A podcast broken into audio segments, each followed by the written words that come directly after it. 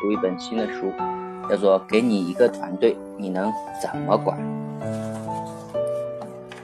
那首先我们来看一下这个目录，一共有十章。那么第一章是呃凝聚力与执行力，第二章是找到制度的基础，第三章是道德的价值，第四章是衡量与分享，第五章是无为，坐在火山口，第六章呢是激励的方式，第七章是提供晋升平台，第八章是领导力，第九章呢是建立淘汰机制，第十章是变革与创新。首先，我们来看前言。给你一个团队，你能怎么管？现在我可以交给你一个团队，它可能是两个人、四个人，或者一个部门，或是一家公司。当你坐在老大的位置上，你将如何带领这些人乘风破浪，实现既定的目标？这是一个简单又直接，但又让许多人充满了困惑的命题。说它简单，是因为团队无非只有三个条件。自主性、思考性和协作性。只要你把手底下的这帮人充分的具备这三个特性，一个合格的团队就建立了。它随着你的指挥棒冲锋陷阵，无所不至。但让很多管理者困惑的是，在实际的执行当中，人们会遇到诸多现实而无奈的困境，会发生情况，并非如此。原来还有这么多潜在而未知的问题，人性的种种缺陷，往往是团队和的组建和管理当中面临的无穷大的风险。不管是一家无足轻重的小公司，还是一家五百强的企业，他们的中高层管理者及员工本身都有这种苦恼。即你明明身在团队，却感受不到一支成熟强大的团队的支撑，经常孤军奋战，陷入苦斗，多倍付出却只能得到可怜微少的回报。本书的主要目的就是解决这种普遍存在各种组织当中的团队之祸，不管对头儿或手下来说，其重要意义都其。意义都至关重要。也许你每天三分之二的时间在思考这个问题，并因此而无穷的烦恼。前段时间我到了北京一家龙头公司办事儿，那是一家很气派的公司，实力很大，名声在外，总部装修豪华，不知有多少人梦想着有一天来到这里工作。早晨我到的时候。刚到，刚过了上班时间，正是来拜访客户最多的时候。前台有两个负责接待的年轻漂亮的女孩，很给这家公司长面子。但是，我看看他们，他们又看看我，碰了碰眼神儿，就没有下完了。我站在部门公示牌前转了半天，明摆着一副初来乍到但有要紧事要办的样子。半个小时后，他们还是没有理我。好像我根本不存在。过了一会儿，他们的老总来了，在办公室没有等到我就出来接我，见我在在外面吹风，很惊讶。后来我跟他说，如果我躺在你们公司公司的大厅睡一觉，估计他们都不会理我，还会窃窃私语的说，这个人是不是死掉了？一家知名的公司不应该存在这种现象，这叫做缺乏主动关切，这是一项很重要的团队文化。也是公司对外的窗口。你可以想一下，哪天你去邻居家邻居家串门，站在客厅一个多小时，邻居一家愣是没有理你。最后在大卧室里，在卧室里睡大觉的主人出来了，才跟你说了句话，你会怎么样想呢？你一定会觉得这家人都有神经病，以为以后再也不会踏进来。许多朝阳型行企业。业务发展迅速，资金也很充足，最后却在激烈的竞争当中对被吞掉，尤其是被国外的大鳄轻松的击败。这是最近十几年当中中国经常出现的残酷现象。但究其原因，并非败在技术上，而是因为团队的质量，特别是像这种容易被忽略却非常关键的细节。老总和各级管理者谈及此，很委屈，有一肚子的话要讲。他们谈困难，也在埋怨下面的员工是怎样的差，我的下属是如何的不认真，各怀鬼胎，勾心斗角，真是烦人。在跟企业家和公司的干部沟通时，总能够听到此类嗟叹，把一切归结于社会历史的文化，将责任推给下属的不作为就了事，却忽略了自己的工作事务。一个优秀的团队的建立和维持，需要一名团队成员每一名团队成员的共同努力，而其中领导者。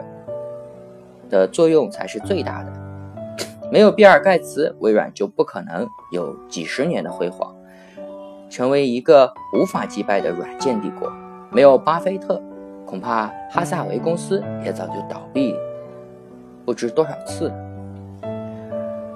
你不得不深信这一点：一个团队的强大，主要依赖于团队制度与文化开拓者和管理者。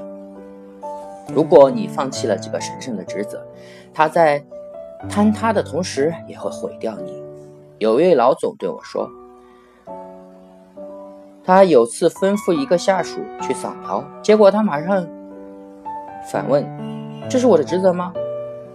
老总立刻呆住了。这名下属对这名下属的印象很差。因为在他的观念当中，不管是否是自己的职责，只要上司发了命令，下属就必须要去执行，否则就是违抗和顶撞上司。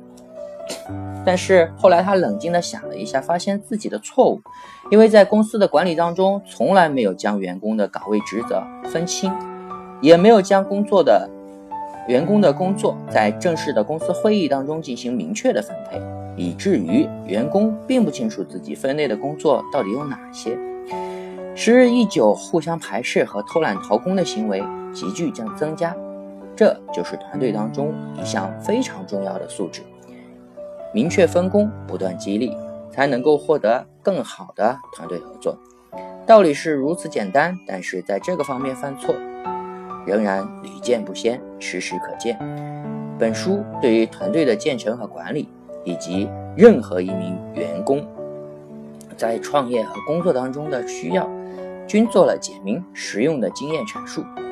书中没有深刻的描述，每一个主题和篇章都有趣可读、深入浅出，既是一部中高层管理者可参考的团队管理书，又是一本公司的员工可以拿来汲取经验的团队生存枕边书。我们向你提供了一种有益的警示的同时，也给了读者一份豪情甘云、提升自己管理能力的实战圣经。好，我们接着来读第一章：凝聚力与执行力。这一章的要点有四个：文化和信念需要量身定制，内部沟通的方式，统一的团队精神，完整的执行体系。今天来读第一个章节，文化和信念需要量身定制。这几年，随着中国经济飞速发展，无数的新型公司如雨后春笋蜂拥而起。我国我回国的次数也多了起来，跟不少新一代的年轻企业家有过深入的交流。我们探讨最多的问题就是本书当中我们讲到的主题。怎么建设和管理好一支优秀的团队？对公司这个以盈利为目的的商业化组织来说，资金、业务、人才储备以及把握稍纵即逝的市场机会，这些必不可少的因素当然是很重要的。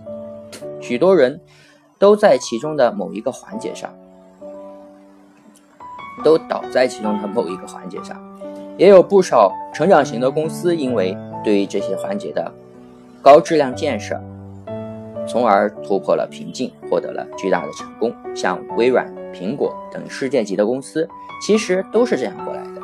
然而，当你愿意付出足够的时间，深入研究这些巨头的发迹秘密时，你会，你一定会渐渐地推翻之前那些潜在内心深处牢不可破的笼统认识。你会逐渐的注意到团队管理在其中不可超越、居于第一位的重要性。在 CVS Caremark 的时候，我有一次去见公司的首席运营官托马斯·赖安，说到一个很棘手的问题：一名年轻的行政助理因为不满总部的休闲时间设定，呃，陷入时段。威胁要马上离职，也许你会说这实在是一件小事，不就是一个没有经验的新进员工吗？毕竟如此要挟一家世界级的企业，换在国内的一些公司，我想他遭到的待遇一定是残酷无情的卷铺盖走人。但对于 CVS 公司来说，这件事将与众不同，因为它意味着公司的文化受到了员工的质疑。结果是，经过简单而严肃的讨论，我们做出了一个决定，宣布取消休闲间的先入时段，员工可以随时进入，不需要任何顾忌。当然，做出决定需要无比坚定的事实基础，因为那名行政助理提出的理由非常充分。他认为，在行政部门，员工的工作价值和强度并不是普遍的相似性。为何要用统一的时段来反馈员工的身体和精神状态呢？由于对于公司的质疑、文化的质疑和建议，这名叫做孟菲斯的员工获得了总裁的赞赏，并在不久后晋升为行政部门的助理特别主管。很多企业或者部门的管理者通常会觉得，一个员工团队就是要执行。领导者的意图，领导者意图的战略和战术工具。假如有些人，这些人给予特别的恩资，让他们分享管理者的理想、快乐和目标，我们会担心，到底谁是公司的主人？请你不要惊讶。这是不少国内企业家真正的心声，将员工作为自己的奴隶，而不是公司的主人，作为一种隐藏在管理者内心深处的隐晦秘密。曾经，作为有有一位国内的公司总裁对我说：“员工最佳的，呃，定位就是快乐的奴隶。我可以让他们快乐，但他们还是奴隶。”我听了之后十分的无奈。这位总裁凭借着雄厚的资金，在山西从事着矿产行业，发了大财，拥有了财富超过了美国很多一流的富豪。富豪，但他依然是一个不懂企业管理的人。基于此，我对于团队管理的，你他们对于团队管理的理解肤浅而又粗暴。我敢说，如果某一天失去了自己所有的财富，你送他一群强大的手下。他也无法东山再起，也只能够靠着金钱和权力为自己谋取一时的富贵，而不能够做到像很多真正的团队领袖那样，在优秀下属和得力助手的辅助下白手起家，上演王者归来的奇迹。从威权管理的角度来看，强力的管理可以带来高效率，但。你或许需要了解到一个观点，就是对于一个团队来说，最重要的应该是基于共同的文化和信念的目标，方向一致，并拥有同一颜色的灵魂，是你可以成功的带领着团队实现伟大的理想的基本前提。毫无疑问，几乎所有的管理者都想用最忠诚的文化和最强有力的信念武装自己的手下。可真正能够做到这一点的优秀领袖并不多，在国内尤其罕见。一切都指向目标，就像车的终点站和远航、远洋巨轮的航向。八十年代后期，当我来到美国，刚开始承担一家公司的体系建设和艰巨任务时，我当时的老板对我强调的也是这两个字的意义：共同的目标就像迷人的鸦片，可以使群体为之疯狂，毫不犹豫地跟随着你的指挥棒下凝聚成一股强大的力量。一个合格的团队管理者必须拥有给手下画苹果的能力，目标就是苹果，它可以无法完成，但绝不能缺位。我对于团队的理解、研究和实践，就在那个时候开始了。我认识到的目标对于一个群体的重要性，正如同一个国家、一个民族也被灌输着信念和复兴的计划才能够迅速的腾飞一样。但是目标不会从天空掉到你的手中，它需要精心的设立，并在此之前做出辛苦的准备工作。很多人只注意到前面的概念。忽略了它实现的过程，这是他们失败的原因之一，而且是一个极其重要的原因。形象的来说，在一个团队找到一个足以凝聚大部分人的向心力的目标时，我们首要的步骤是画图，如同为一家为一栋建筑做出一张精美而坚固的设计图纸。建起一栋大楼需要做哪些工作呢？在这张图纸上必须有一个科学的结构图，保证这栋大楼所有的位置都是安全的。在这个阶段，安全是第一位的，外形则是次要问题。一栋不会倒塌的丑陋大楼，远胜于承受不住三级地震的漂亮美观的时尚建筑。当你看到日本地震的新闻时，会发现这个事实。当你着手为自己的下属，建立团队目标时，也会意识到这个问题。目标的基础是文化和信念，可以保证团队的安全，是一群为了共同目标而奋斗的人，不至于因骤然的变化而分崩离析。六七年前，我在谷歌做访问时，参观他们的总部，没有去任何关注任何硬件设施或者。奢华、先进又舒适的办公环境，而是盯着每一个谷歌员工，观察他们的细微表情。知道我发现什么了吗？不是紧张或投入工作的精神，而是他们脸上的幸福。众所周知，谷歌向来是动手者的天堂，这里的人需要有一些数字能力，并深刻地领会到团队的精神，学习与人合作。薪资从来不是谷歌最重要的工作条件。而是它独特的企业文化以及独一无二的团队信仰。你可以说这是一种创新，但它的核心是平等互敬。每一个人都是这里重要的一员。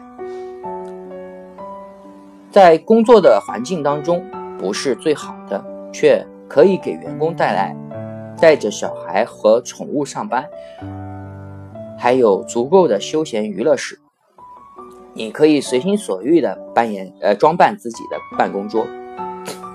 接待人员告诉我，你不必担心因为太另类而让上司皱眉，你也不用考虑明天穿什么衣服才不至于违反公司的规定或者让公司看着你不顺眼，因为谷歌是你自己的家，你不用考虑任何人，只要你没有打扰到别人的工作自由。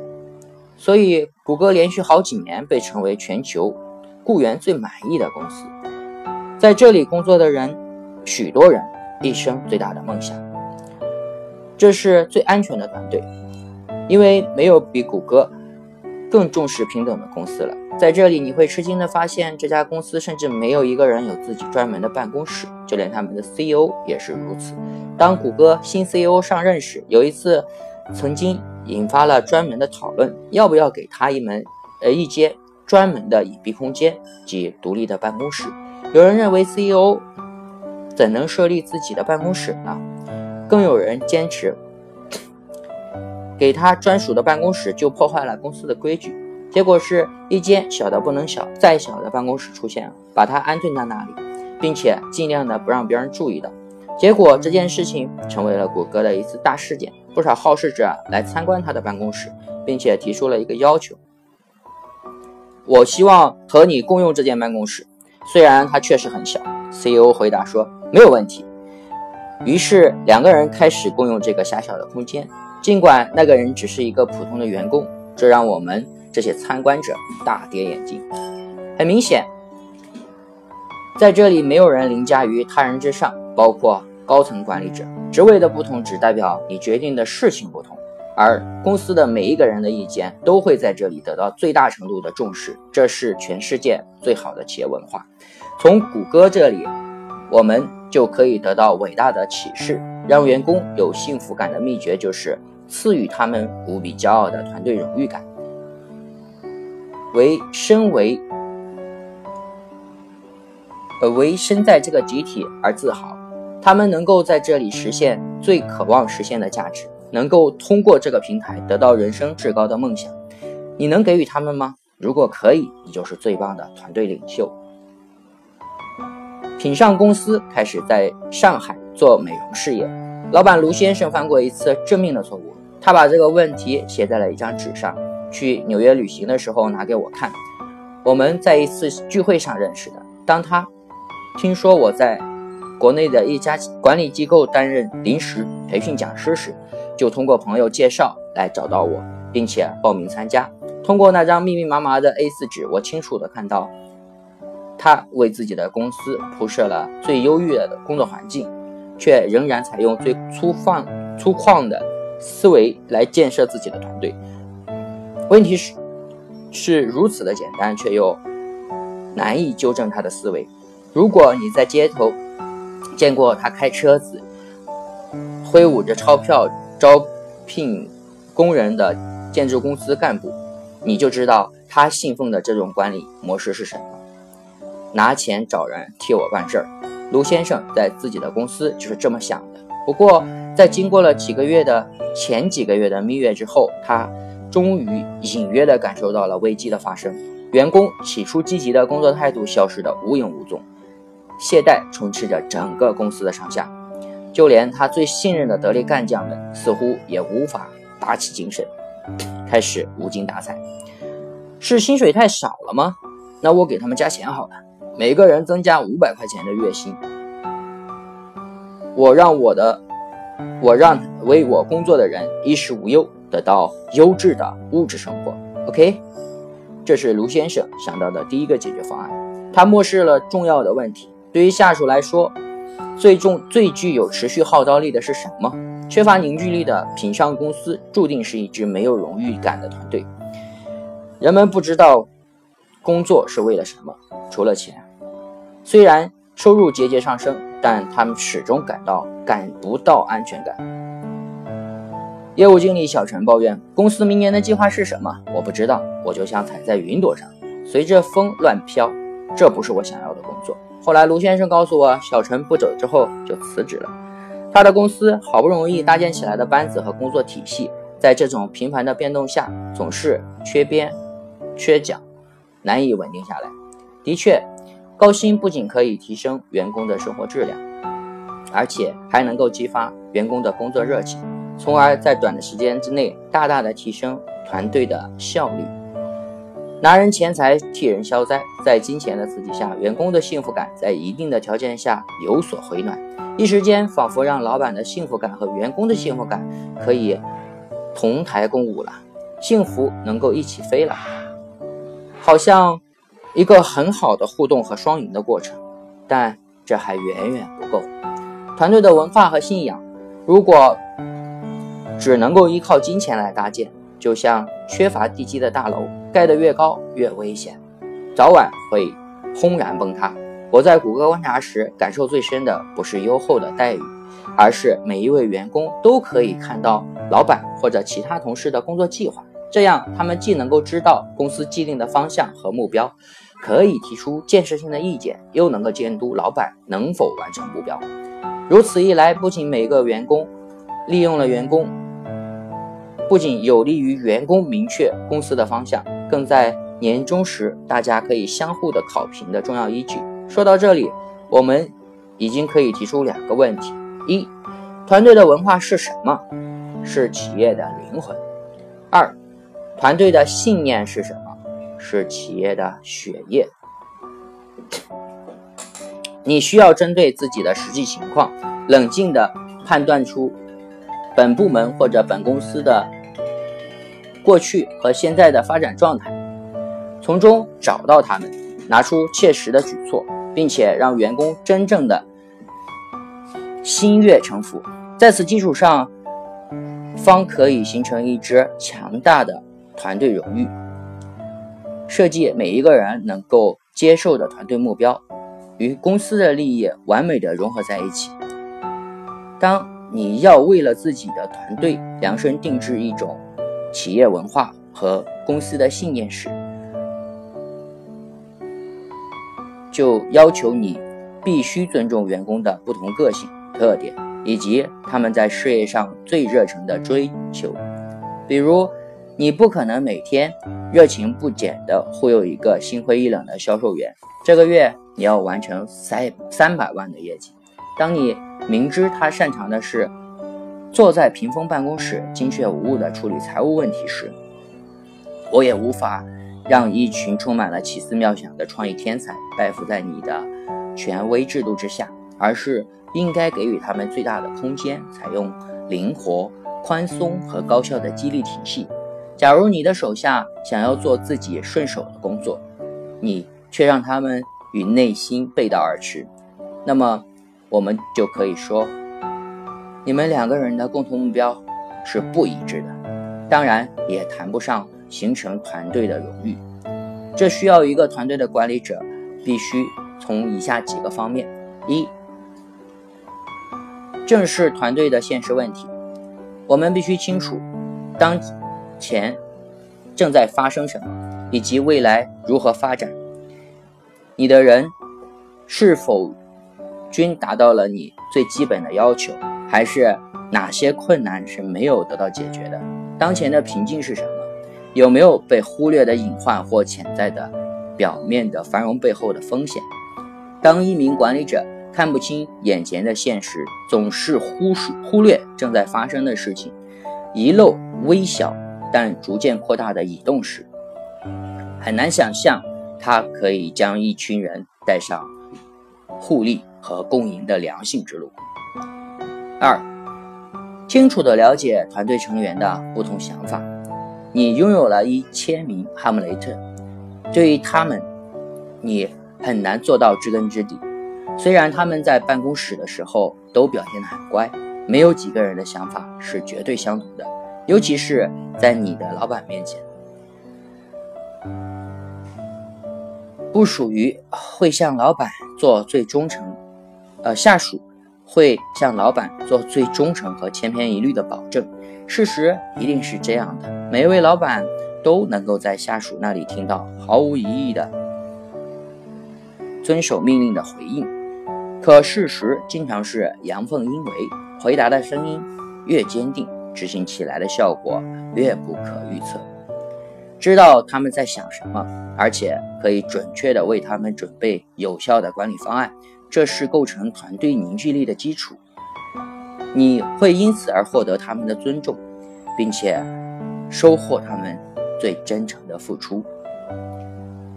三，明白自己作为管理者想要的是什么。我们应该。随时问问自己：我作为一名管理者，作为一名老板，一个部门的干部，到底想要的是什么？这个问题不仅是管理者要去思考，对于下属同样非常重要。一支团队需要一个基于共同文化和信念的目标，领导者同样有权利得到一个团队与一个与团队利益相符的管理目标。身为一个团队，身处在一个团队。每个人都应该确信自己期盼的是合理的，并且坚定地迈出步伐，通过合作的手段把它实现。四，永远不要抹杀，永远不要强扭一根歪长的秧瓜瓜秧。我们不可能强制一个人绝对的服从团队所有的需求，假如这正是他自己的责任。他应该立刻从你的身边消失。但如果是管理者自己的责任，强扭瓜秧的后果很严重。好的员工不可能通过强制的培养和疲劳的思维轰炸来被训练出来，他们需要和团队相濡以沫，自身的特点能够恰如其分地融入其中。对此，一个最有说服力的总结就是：对于员工，我们要用合理的前途与回报进行循序渐进的引导，而不是随便画一个苹果，做一份计划就强制他们去实现。这是建设和管理一支优秀团队的普遍性原则。好，今天就先读到这里，对，嗯，谢谢大家。